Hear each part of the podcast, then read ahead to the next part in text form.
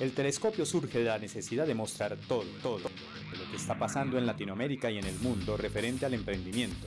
Aquí informamos sobre lo nuevo, cuestionamos posturas, evaluamos posibilidades, investigamos a fondo, pero sobre todo, motivamos a los emprendedores a comenzar y a crecer. Se habla tanto y tan poco que el telescopio te permite mirar a lo lejos con claridad. Soy Fernando Espina y en este espacio tendré invitados de todo tipo y trataremos temas de interés para los emprendedores. Comencemos. Hola, bienvenidos amigos del emprendimiento y de la innovación. Este es el podcast número 6, así que hoy vamos a continuar con este tema tan interesante sobre las organizaciones exponenciales en una segunda parte, de, acuérdense de los 11 atributos que estábamos hablando en aquel momento, eh, ya llevamos los seis primeros atributos y nos quedan los últimos cinco atributos. Recordemos que en las organizaciones exponenciales existen, uh, en la figura que ustedes están viendo ahorita, eh, y para los que están escuchando el podcast, el, el modelo de las organizaciones exponenciales es como un cerebro con dos hemisferios, uno derecho y uno izquierdo. Cuando miramos el hemisferio derecho, estamos viendo, observando unos atributos que tienen que ver básicamente con todo lo que es externo a la compañía, a la organización. Pero cuando estamos viendo el hemisferio izquierdo, estamos observando la parte interna de la organización. Y los dos, obviamente, están hechos para gestionar, acuérdense, la abundancia, la exponencialidad. Entonces, eh, en este eh, capítulo vamos a centrarnos en ese hemisferio izquierdo y que tiene un acrónimo ese acrónimo, si el anterior del hemisferio derecho era scale, escalar, escala, el hemisferio izquierdo tiene también un acrónimo que es ideas, ideas.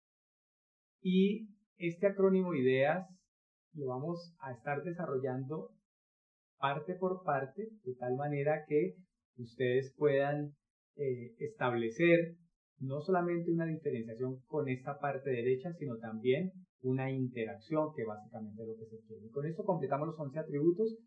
Acuérdense que existe sobre todo un propósito transformador masivo que se convierte en el atributo principal, en el atributo número 1. Y con este completamos los 11 atributos de las organizaciones exponenciales. Vamos a, a seguir con, con lo que menciona el libro de organizaciones exponenciales de Salim Ismail, pero también hoy eh, digamos que vamos a tomar un poco el uno, este es el segundo libro, que es el de transformación exponencial, y este segundo libro, pues obviamente es algo, obviamente un poco más práctico, y, siendo más práctico, pues obviamente eh, tiene incluidos algunos elementos interesantes, sobre todo que, que muestra muy bien, digamos, cómo es el desarrollo de cada uno de estos atributos, tanto de la parte derecha como de la parte izquierda, sino que quería mencionar hoy dentro de la parte izquierda. Muy bien, vamos entonces a entrar a ideas. Y para entrar a ideas, pues obviamente hay que mencionar que todos los outputs, que todo, que todo el producto que sale de ese hemisferio derecho, de esa parte derecha, de esa parte externa, pues debe ser procesado eh, y, digamos, eh, en algún momento manejado de una manera muy especial para que no solamente rinda resultados dentro de la compañía, sino que obviamente genere aún mucho más abundancia. Quedarnos con la parte externa, quedarnos con eh, tener eh, personal bajo demanda o, tener, por ejemplo, algoritmos o como estábamos viendo, por ejemplo, eh, activos externos o apalancados, pues está muy bien. Pero bueno, ¿qué hacemos con eso? Esta es la parte en donde nosotros podemos comenzar a gestionar esos elementos que nos han, que nos han entregado esa parte externa y los ponemos a disposición de los que van a controlar en la compañía para que obviamente tengamos el mejor beneficio, el mejor resultado. Muy bien, la parte ideas es una parte interesante eh, y vamos a comenzar entonces con la primera, la primera, eh, la primera parte del acrónimo, que es la I, es la interfaz. Y esta interfaz, pues obviamente creo que todos conocemos las interfaces, eh, pero eh, si el término quizás sea un poco complejo, es la manera como los usuarios van a actuar con los, los, usuarios, en este caso la comunidad, los socios, los mismos empleados, el personal. Y también cómo van a intercambiar información estas interfaces ya son muy famosas porque alguien desarrolla, los desarrolladores, eh, si ustedes eh, ven, hacen unas cosas rarísimas dentro de la parte digital que probablemente sean códigos que en algunas ocasiones son absolutamente incomprensibles. Si nosotros presentáramos esos mismos códigos a la comunidad, a los consumidores, incluso en muchas ocasiones a los mismos empleados, pues lo entenderían quizás solamente los ingenieros de sistemas, eh, los especialistas, los desarrolladores estarían en su mundo, pero realmente nadie se vería beneficiado. Entonces, eh, lo que ha pasado básicamente es que se genera una interfaz y esa interfaz eh, lo que hace es mejorar algo que se denomina la experiencia del usuario. Entonces, cuando usted eh, revisa su teléfono, en cualquier aplicación, cualquier app, pues entonces esa aplicación eh, ya es una interfaz que le permite a usted enviar, recibir, revisar, cambiar atributos, en fin, es un sistema es más amable con el usuario. Y para eso entonces se hace un estudio específico y, ustedes deben llegar a entender cómo va a pensar el usuario, cómo lo va a manejar. puede ser una idea maravillosa, pero si la interfaz es muy compleja, pues obviamente va a tener un rechazo. Entonces, esto se llama una experiencia de usuario. Y la experiencia de usuario quiere decir que cuando le llegue, cuando la persona se enfrente a esa interfaz, pues el usuario va a decir, oiga, esto es muy fácil. Ya es simplemente yo escojo, bajo este color, escojo este atributo, escribo lo que tengo que escribir, selecciono lo que tengo que seleccionar, le doy enter y ya, qué cosa tan sencilla puede que internamente haya una complejidad enorme dentro de todo este proceso, pero la experiencia del usuario es lo que más interesa allí. Eh, esto es quizás lo que se denomina la parte visual, porque si existe una parte interna de código y una parte interna de desarrollo, obviamente, en donde están metidos muchos algoritmos y mucha información y mucha data que llega y se, se, analiza, pero eso no lo tiene por qué saber el usuario. Eh, si vamos a, mirar esta parte de, la interfaz, pues obviamente tenemos que eh, llegar a, a tener unas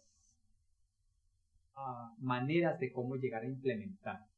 Entonces, precisamente se habla de lo primero que hay que hacer es identificar las fuentes de abundancia a las que estamos accediendo. Acuérdense que las fuentes de abundancia pueden ser muchas, pueden ser información, por ejemplo, pueden ser eh, activos apalancados, entonces lo que estábamos viendo anteriormente en, el, podcast pasado, que eh, a propósito, para revisar el podcast pasado, pueden verlo, o sea, los primeros seis atributos lo pueden ver en este link que está apareciendo en la parte superior. Eh, pero estos activos apalancados mostrábamos, por ejemplo, que aunque las pequeñas compañías se pueden surtir de algunas aplicaciones para poder desarrollar enormemente su negocio, pues otros han ido mucho más allá. Por ejemplo, Uber no tiene ni siquiera un vehículo y sin embargo es la empresa de transporte más grande. Y Airbnb, pues obviamente no tiene ningún hotel y sin embargo es más grande que cualquier cadena de hoteles en el mundo. Quiere decir que se cogen de otros activos que ya existen en el mundo y generan su negocio a través de activos que no existen. En este caso, eh, las fuentes de abundancia pueden ser activos apalancados, también activos eh, externos. Las fuentes de abundancia son muchas, entonces identifíquenlas. Lo segundo, se trata de humanizar la interacción. Sabemos que existe inteligencia artificial, que existe big data, que existen algoritmos, que unas cosas absolutamente incomprensibles para la mayoría de personas en el mundo. Lo interesante aquí es humanizar esta interacción para maximizar la experiencia del usuario y mejorarla continuamente. Eh, hay unas, ah, eh, unas interfaces pobres, aburridas, que las personas no se sienten a gusto solamente que ya las personas comienzan a comparar unas interfaces de gran desarrollo, de gran experiencia del usuario, y si usted presenta una demasiado básica o demasiado eh, con una experiencia del usuario muy mala, va a ser rechazada. Así que ese desarrollo es muy importante. Lo tercero es que se deben crear procesos estandarizados, eh, obviamente para que las personas puedan acceder a esa información eh, y la utilización obviamente interna de algoritmos para mejorar y para automatizar esos procesos que las personas antes hacían manualmente, los algoritmos lo que intentan es, automatizar esos procesos de una manera mucho más ágil, mucho más rápida, obviamente. Hay que evaluar esas interfaces con pruebas piloto eh, no, por favor, no saquen producto final antes de evaluar esas pruebas piloto rápidamente. Eh, y esto permite obviamente que nosotros tengamos un control en estas fases, fases iniciales antes de sacar producto final al mercado. Sería terrible sacar un producto final al mercado sin haberlo probado. Y por último, hay que actualizar esas interfaces con mucha regularidad. Por eso el mantenimiento de las plataformas el mantenimiento de las interfaces es tan importante porque obviamente hay más data, más información que se ha recogido y obviamente hay que actualizarlo. El mundo es cambiante, ya no se puede sacar el mismo par de zapatos que se sacó hace dos o tres años y seguirlo vendiendo. No, aquí en el mundo digital no es así. Seguimos avanzando a una gran velocidad. Muy bien, esto con respecto a las interfaces, que creo que todos eh, ya hemos experimentado de una u otra manera. Hemos eh, experimentado YouTube, hemos experimentado Google, hemos experimentado muchas cosas. Vamos entonces con la segunda, que son los tableros de instrumentos. Eh, estos tableros de instrumentos, pues, digamos, hay una gran cantidad de datos disponibles para poder analizar. Y sería absurdo para el desarrollo inicial y el posterior crecimiento de una organización, pues comenzar a analizar esos datos uno por uno y, quizás en algunas ocasiones en forma desorganizada. Entonces, eh, hay una, las, las organizaciones exponenciales requieren una nueva manera de organizar esa información. Y para esto precisamente son los cuadros o los tableros de instrumentos. Eh, esta es, es muy interesante porque estos tableros de instrumentos que antes estaban como muy centrados en las personas solamente de, de, de, data, de las personas que generaban la, la, información, pues ahora estos tableros de instrumentos con las interfaces más sencillas están expuestos, están, eh, digamos, los puede observar y los puede manejar cualquier persona de la organización. No solamente esto democratiza todo, sino que hace un ambiente de trabajo mucho más agradable porque todos tenemos acceso a, la misma información en el mismo tiempo. No existe una parte de la organización que sea secreta y que de ella salen algo y que ella solamente guarda ciertos eh, conceptos secretos, informaciones que solamente ellos saben. No. ¿Por qué? Porque en este momento la información permite interacción entre las partes de la organización estos tableros de instrumentos es interesante que nos permiten información en tiempo real y esto era absurdo si lo pensábamos hace algún tiempo, porque la información tenía que ser procesada y probablemente llegaba tarde y eh, como las datas se cogen de varios puntos, eh, eh, el Big Data, digamos que nos llegan informaciones de muchos puntos, entonces lo interesante de los tableros de instrumentos es que se pueden tomar decisiones a tiempo. Ya no se requieren, por ejemplo, estas reuniones eh, trimestrales para generar lo que en algún momento se, se, denominaban los informes, eh, informe trimestral o informe anual. Imagínense usted esperando tres meses para saber algo, o en este momento esperando un año para poder saber cómo se está comportando su organización. Es absurdo porque como está cambiando tan rápidamente todo y porque estamos en una organización exponencial, necesitamos datos prácticamente en tiempo real para poder tomar decisiones muy rápidas día a día. Es, por ejemplo, cuando usted está trabajando, por ejemplo, con data marketing, en donde usted se está surtiendo de todo lo que, de todo lo que son sus campañas, pero también obviamente usted se está surtiendo de muchas estadísticas al mismo tiempo que le están botando sus instrumentos en tiempo real y usted puede que tenga un equipo de, de, data que le esté analizando todos esos inputs para sacar resultados a tiempo. Entonces existen una cantidad enorme de herramientas súper interesantes que le permiten a usted recoger información, analizarla, porque eso es una cosa muy importante, analizar esa información para poder tomar acción a tiempo, a tiempo. Subió, bajó, se, mantuvo, el, costo es complicado, es, es, algo que usted tiene que decidir. Eh, lo que pasa es que hay muchas datas de las cuales usted se tiene que surtir.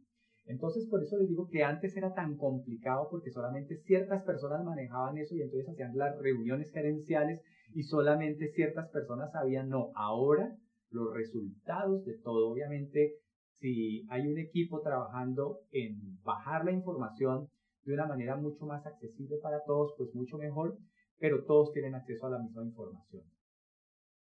Eh, hay unos eh, objetivos de resultados clave que son los OKR, OKR, y eh, estas, estos nos permiten básicamente eh, dar respuesta a dos preguntas que realmente son muy importantes. La primera es, son los objetivos. ¿A dónde quiero ir? ¿A dónde quiero ir? Y esto es súper importante porque las personas en muchas ocasiones comienzan a desarrollar procesos y inclusive proyectos, ideas de negocio y, la, y, y uno se pregunta, y bueno, ya, ¿realmente a dónde quiero ir? O sea, si tengo unos bonitos zapatos que fabriqué, pero ¿qué hago con esos? ¿Qué, qué voy a hacer con esos? Eh, voy a mercadearlos, eh, voy a promocionarlos, este es el primer modelo y realmente este primer modelo me va a llevar a un, a un segundo, a un tercero, a un cuarto modelo diferente, más cómodo, más tecnológico, qué es lo que quiero lograr. Y lo segundo, que eso es realmente súper importante en las mediciones, es cómo sabré que yo estoy llegando a esa meta. Puede que sea intermedia o puede que sea final. Si yo sé que estoy llegando a esa meta, yo digo, wow, ya cómo lo he evaluado, cómo estoy llegando a esa meta. Eh, si estoy llegando a esa meta es porque he logrado pasar por ciertas fases y esas fases pues obviamente me han permitido llegar a esa meta con éxito.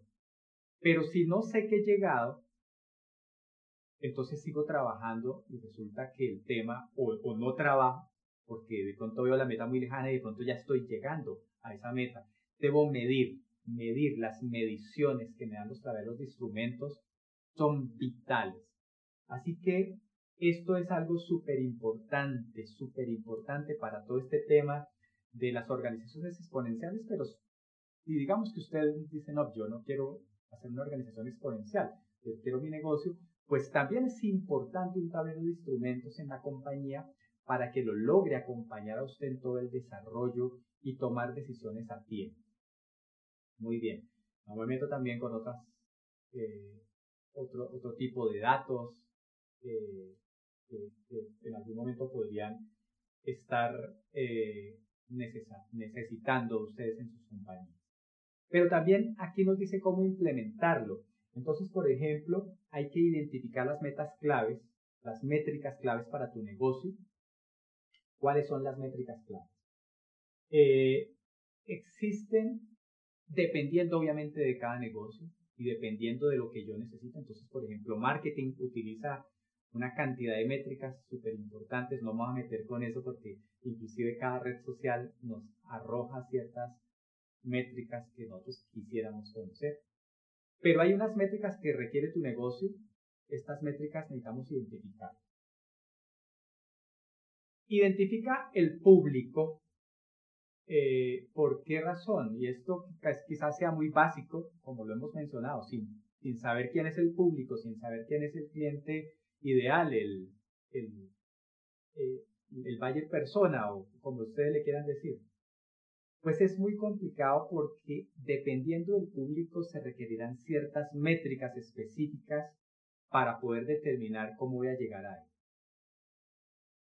Haz un seguimiento, recoge y analiza la información en tiempo real. Eh, y esto es importante. Todos los datos deben llegar a un repositorio y este repositorio, díganle como quieran porque hay muchos en el mercado, obviamente, y este eh, nos permite tener la información allí y poder analizarla. Obviamente sí existen unos elementos que se le van conectando a, a, este, a este gran repositorio, pues para que arrojen resultados mucho más exactos. Entonces, si ustedes eh, ya saben, por ejemplo, los mapas de calor, por ejemplo, para revisar cuál ha sido la búsqueda en las páginas de Internet, pero también los datos que votan las redes sociales o las campañas de marketing digital. Eh, en fin, hay de todo porque ustedes pueden realmente meter allí, conectar lo que ustedes necesitan. Implementar un marco de trabajo para la fijación de metas, y esto es súper importante en el sentido de que eh, eh, debe existir una meta hacia dónde llegar para saber si yo he llegado o no, como lo que dicen las OKR. Entonces, eh, es necesario determinar ese marco y, la, y, para, para, determinar una fijación de metas pueden ser unas metas intermedias o pueden ser la meta ya final. Y por último, haz, haz que las métricas sean transparentes y accesibles a todo el mundo. No ocultes información. Ocultas información, por ejemplo, de marketing y las personas que en algún momento están haciendo desarrollo de productos se pueden llegar a ver afectadas solamente porque ocultaste o porque maquillaste información. Eso no se hace, es mejor que la información sea transparente y accesible para todos. Muy bien, vamos entonces entrándonos a la tercera característica del, de nuestra organización exponencial es la experimentación. Y esta experimentación, mira, mira que tiene que ver mucho con este libro que creo que muchos lo conocen, el método Lean Startup. eh, Eric Ries, eh, pues obviamente generó el gran cambio mental en este tema, así que te lo agradecemos, tienen que leerlo, lo tengo todo marcado como siempre el, libro, eh, pero les va a dar muchos parámetros para esta parte, en la, parte de experimentación. Eh, hay necesidad, obviamente, de generar hipótesis que tenemos que comprobar. Y estas hipótesis son interesantes porque no dejan de haber. Cuando comencemos a pivotear, cuando comencemos a iterar, eh, comenzamos con hipótesis. Lo primero, pues obviamente, eh, es si la idea de negocio, pues es la que es, si realmente es una necesidad sentida o no.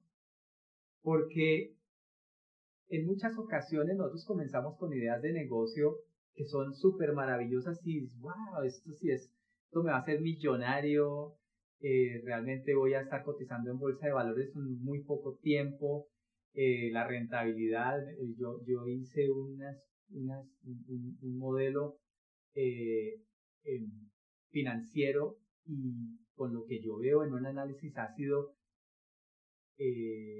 estoy en punto de equilibrio muy pronto, estoy generando utilidades muchísimas muy pronto, todo, todo, está muy bien. Eso es la antigua, la, un método antiguo. Pero la pregunta es, eso, eso lo estoy haciendo para mí, pero hay una pregunta clave y es, ¿y al cliente le gusta? Porque si no le gusta al cliente esa super idea tan maravillosa que va a generar rendimientos y que va a generar utilidades tan pronto, cuando tú la lleves al mercado te vas a chocar. Te vas a chocar contra una realidad dura y costosa. Entonces, eh, aquí eh, hay una persona que admiro mucho, que es Steve Blank, que bueno, no tiene, tiene, inicialmente los cuatro pasos de la epifanía, el gran libro de aquel, pero que ahora últimamente eh, con su, su, hermosísimo libro, eh, es un espectáculo que se llama El Manual del Emprendedor, eh, pues nos ha enseñado mucho de este tema. pero hay algo que todo esta, esta corriente, incluyendo pues obviamente Lean Startup, dice, falla rápido y falla con frecuencia. Mientras eliminas lo que no sirve. Así que falla, falla, falla, itera, pivotea, cambia, no te entristezcas. Esa primera idea inicial tan maravillosa al final de todos los procesos, llevando obviamente todo este hermosísimo eh, canvas del modelo de negocio de Osterwalder y lo llenas completamente, te vas a dar cuenta que en una sola hoja estás viendo tu modelo de negocio y te, estás dando cuenta que esa idea dice, wow, está muy bonito, pero resulta que, por, por ejemplo, eh, no hay una, una manera adecuada de monetizar. Esto está complicado, que los costos son enormes.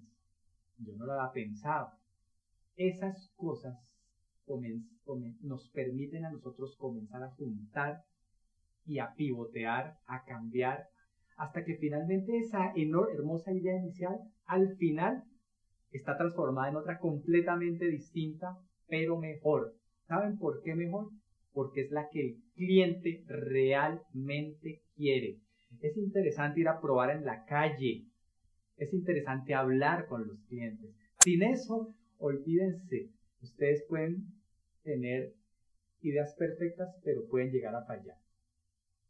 Entonces, hay que hacer unas preguntas, quiero leerlas acá, dice, ¿cubre el producto las necesidades del cliente?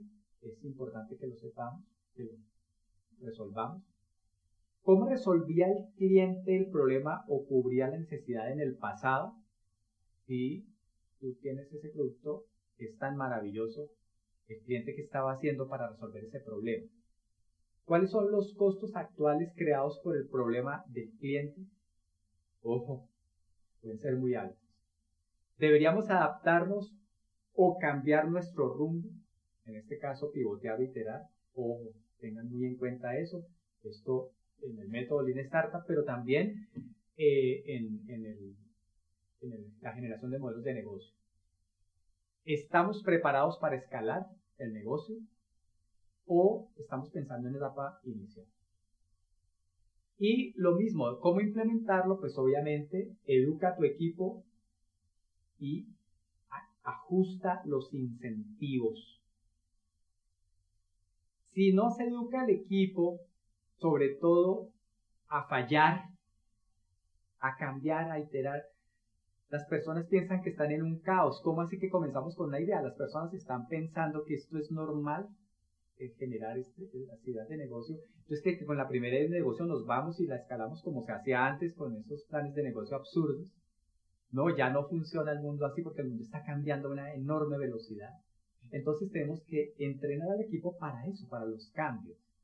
Lo segundo es define la hipótesis y valora las propuestas.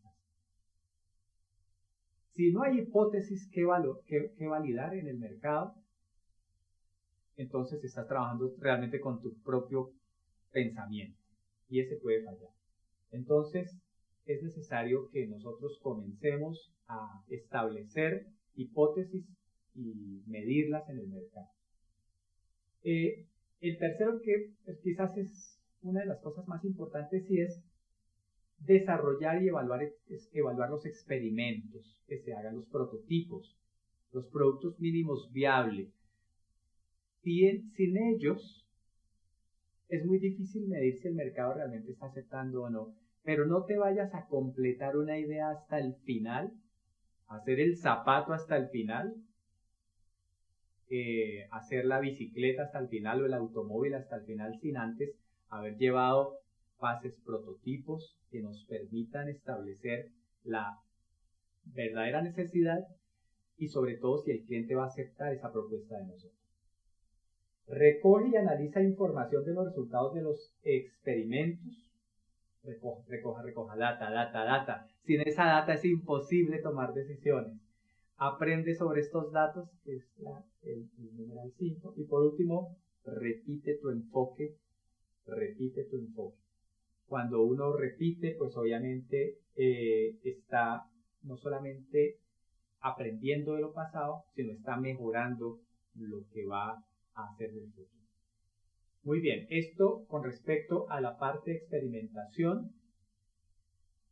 Vamos a irnos a la parte, una parte interesante que es la parte de autonomía, en donde pues no muchos realmente están como muy contentos con esto.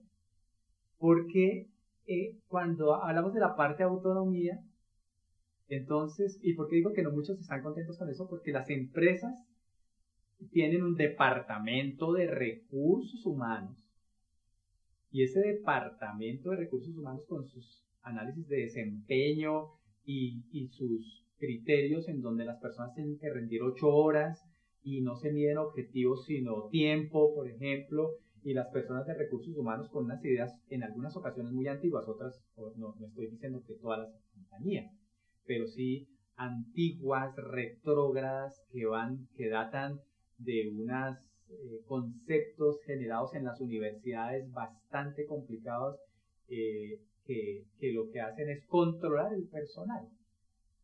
Y entonces generan cosas tan sencillas como la fiesta del final del año o el, el, Día de los Niños o cositas de ese estilo y sacan unas pancartas y las personas en, la, eh, en donde están los cumpleaños del mes. No sé si hayan visto eso, hayan sido partícipes o, en alguna ocasión eh, hayan vivenciado el tema. Eh, pero cuando hablamos de autonomía en las organizaciones exponenciales, vamos un poco más allá. Eh, aquí se habla de equipos multidisciplinarios, no especializados, que es, es muy interesante. Y estos equipos se autoorganizan. Autoorganizan. Ah, o sea, ¿se les, ¿se les deja eso a ellos? Sí. Se autoorganizan. ¿Por qué? Porque son personas que probablemente no cumplan con las características de un empleado formal, de esos de tarjeta, ni nada. No, ellos se autoorganizan. ¿Por qué? Porque lo que se quiere es establecer un proyecto y ese proyecto genera que las, hay personas, no sé si les haya pasado, yo por ejemplo trabajo mucho mejor en las noches.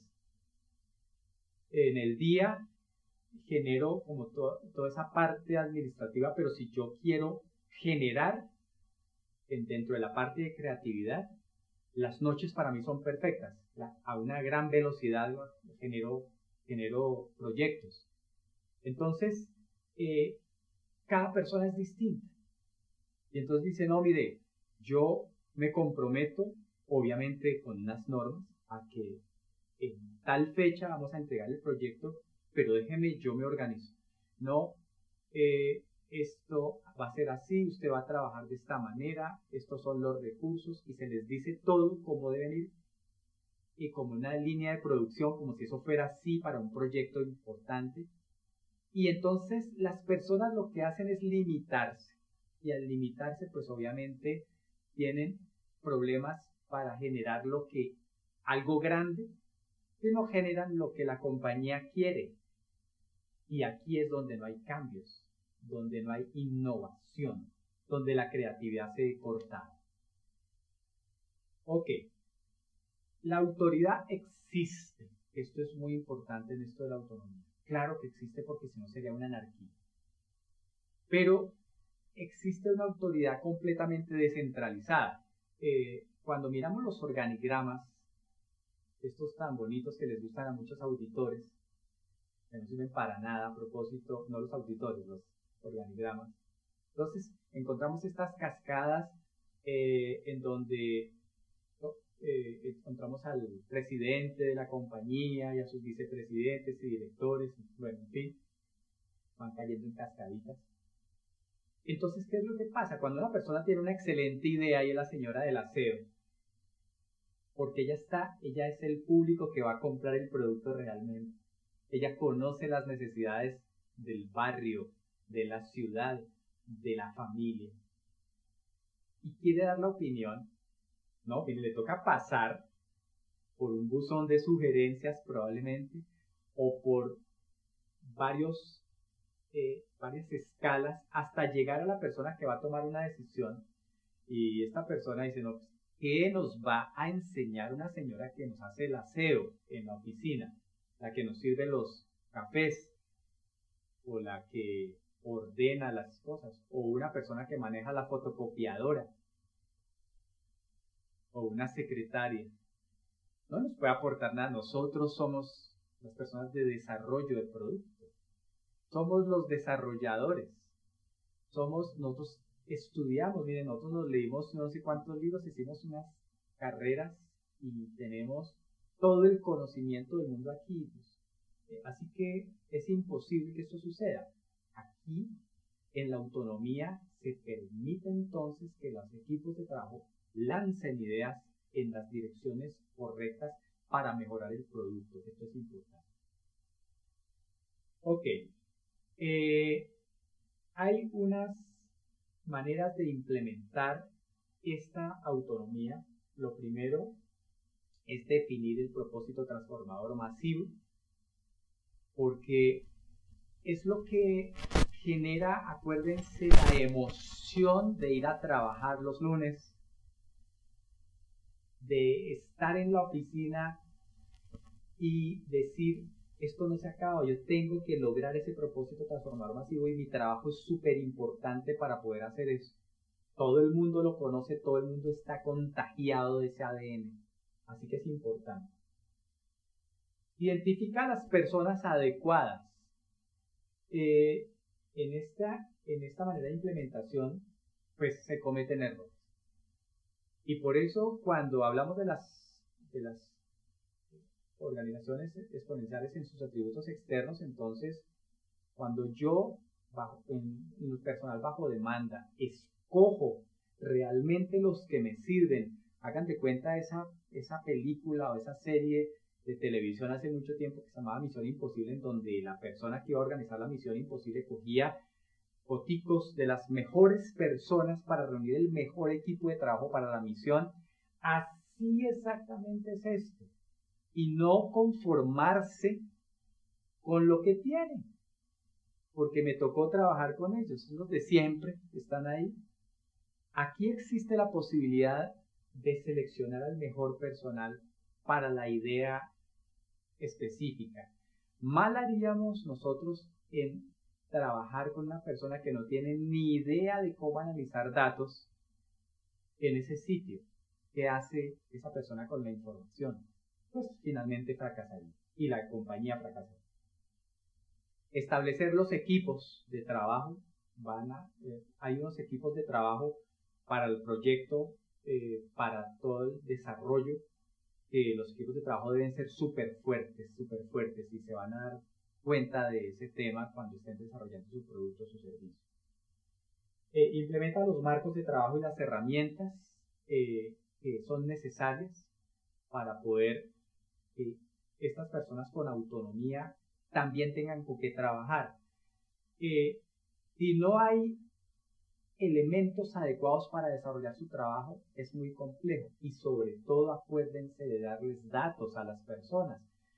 Si no hay datos es muy difícil que un equipo de trabajo de alto desempeño logre sacarlo mejor.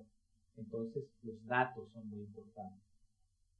Comunica los objetivos que se quieren lograr a los equipos de trabajo.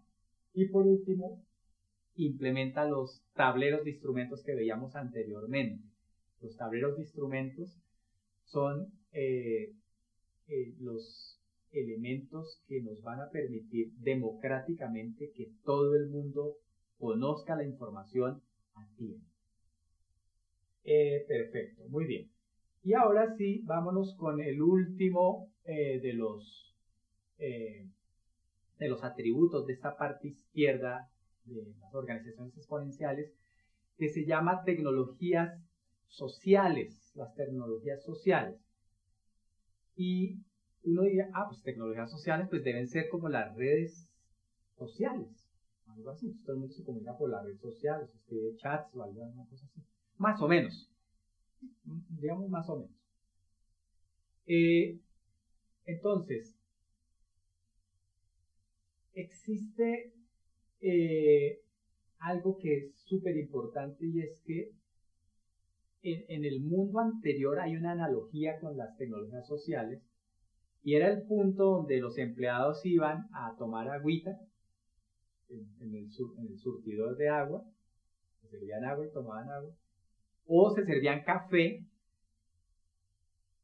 y pues todos comenzaban a conversar ahí, hacían una interacción en esos minuticos que tenían y conversaban se contaban cosas, eh, hablaban de un problema que tenían con su proyecto, se preguntaban cosas y hacían una... se unían, interactuaban. Pero finalizaba el tiempo. Como que el reloj marcaba una campanita, por ejemplo, aunque fuera mental, y tenían que ir a conectarse rápidamente porque el supervisor tenía que verlos y ya se iban para sus puestos otra vez. Y esa sala, ese sitio de reunión, se comenzaban como hormiguitas, si uno los viera desde arriba, comenzaban como hormiguitas a irse para todas partes. Eso básicamente es, la analogía de esta tecnología social. Entonces, eh, aquí hay tres objetivos que nos vamos a plantear con la tecnología social. La primera es reducir la distancia entre obtener y procesar la información y la toma de decisiones. ¿Por qué? Porque cuando estamos unidos, cuando las personas se comienzan a juntar, entonces ya no, ya no tienen que tener solamente ciertos minutos para poder interactuar, sino que todo el tiempo estar interactuando. Y al interactuar, al poderse preguntar, al poder ir hasta tal sitio, al poder recoger tal recurso, tal información, entonces yo digo, ah, ya tengo el control de eso. Lo segundo es pasar de tener que buscar información a hacerla fluir a través de la percepción de cada persona. Entonces, es importante que, los trabajadores ya no vayan a, dice yo, como tengo la información, digamos, a mi disposición, ya no tengo que ir a buscar a tal lado, ya no tengo que ir a investigarla, sino que la información como está ahí por los tableros de instrumentos que vimos, entonces esa información fluye y entonces esa permite que se generen ideas continuamente. Y por último, que es súper importante, si tenemos una comunidad de la que hablamos precisamente en el podcast pasado, a propósito, el podcast pasado, podemos también aprovechar la comunidad que hemos creado para pulir las ideas, para construir realmente lo que nosotros estamos buscando. Porque entonces también debemos, esta, esta tecnología social nos permite a nosotros comunicarnos con el exterior, no solamente con el interior. Eh, hay siete elementos por los, de los cuales se compone una tecnología social, que son los objetos sociales, las corrientes de actividad, la gestión de tareas, el compartir los archivos, la telepresencia, los mundos virtuales y la detección emocional. Estos siete elementos que ustedes los van a poder encontrar en, en, en el libro de organizaciones exponenciales, lo que básicamente buscan es generar interacción y hay, hay, unos, por ejemplo, tan interesantes que, aunque el libro fue escrito en el 2014-2015, en este momento, después de la pandemia, mucho de lo que antes era ideal, en este momento es normal. Por ejemplo, la telepresencia. Eh, antes era muy extraño hacer una reunión en lo que ya casi algunas personas usan, que se llama el Skype. Entonces se reunían por Skype y wow, eso era algo muy importante. O las, las reuniones, las teleconferencias o las videoconferencias. Wow. Pero ahora es lo normal. Todo el mundo se está reuniendo de esa manera, entonces hay telepresencia, todo el mundo se puede ver las caritas, algunos apagan la cámara, pero todo el mundo digamos que está allí reunido y está al mismo tiempo, en tiempo real, conociendo el concepto, conociendo las ideas de los otros. Entonces, si ustedes tienen, por ejemplo, personal bajo demanda en Argentina, en Chile, en Ecuador, en Costa Rica, en México, en los Estados Unidos, ustedes pueden hacer una reunión y al mismo tiempo todos están trabajando y ese es su equipo de trabajo. Entonces la telepresencia es interesante. Si hablamos de los mundos virtuales, pues obviamente hay no solamente realidad virtual, eh, que nos permite a nosotros hacernos inmersión en un mundo, inclusive con, gafas de realidad virtual, para poder ver un espacio que nos permitiría a, nosotros comenzar a observar en tercera dimensión qué, cuál es el mundo, digamos, que nosotros podemos llegar a crear, inclusive interactuar ahí. Y obviamente una parte que es la, digamos que se menciona en el libro que se llama la detección emocional. Eh, para este aspecto también debemos tener una manera de implementar esta, esta tecnología social. Entonces, lo mismo es definir el producto, mini, eh, producto transformador masivo, eh, sin esto, pues obviamente también es muy difícil hacer todo. Analiza el entorno social actual eh, para saber dónde realmente son las interacciones son más beneficiosas para la compañía a nivel interno y obviamente también del interno hacia la comunidad que tenemos. Implementar las herramientas que nos van a permitir la interacción. Ya hay de todo pueden desde un grupo de chat por WhatsApp, desde una reunión por Zoom, por Teams, por cualquier plataforma que ustedes tengan disponible, un webinar, e, en fin, hay de todo para poder hacer eso.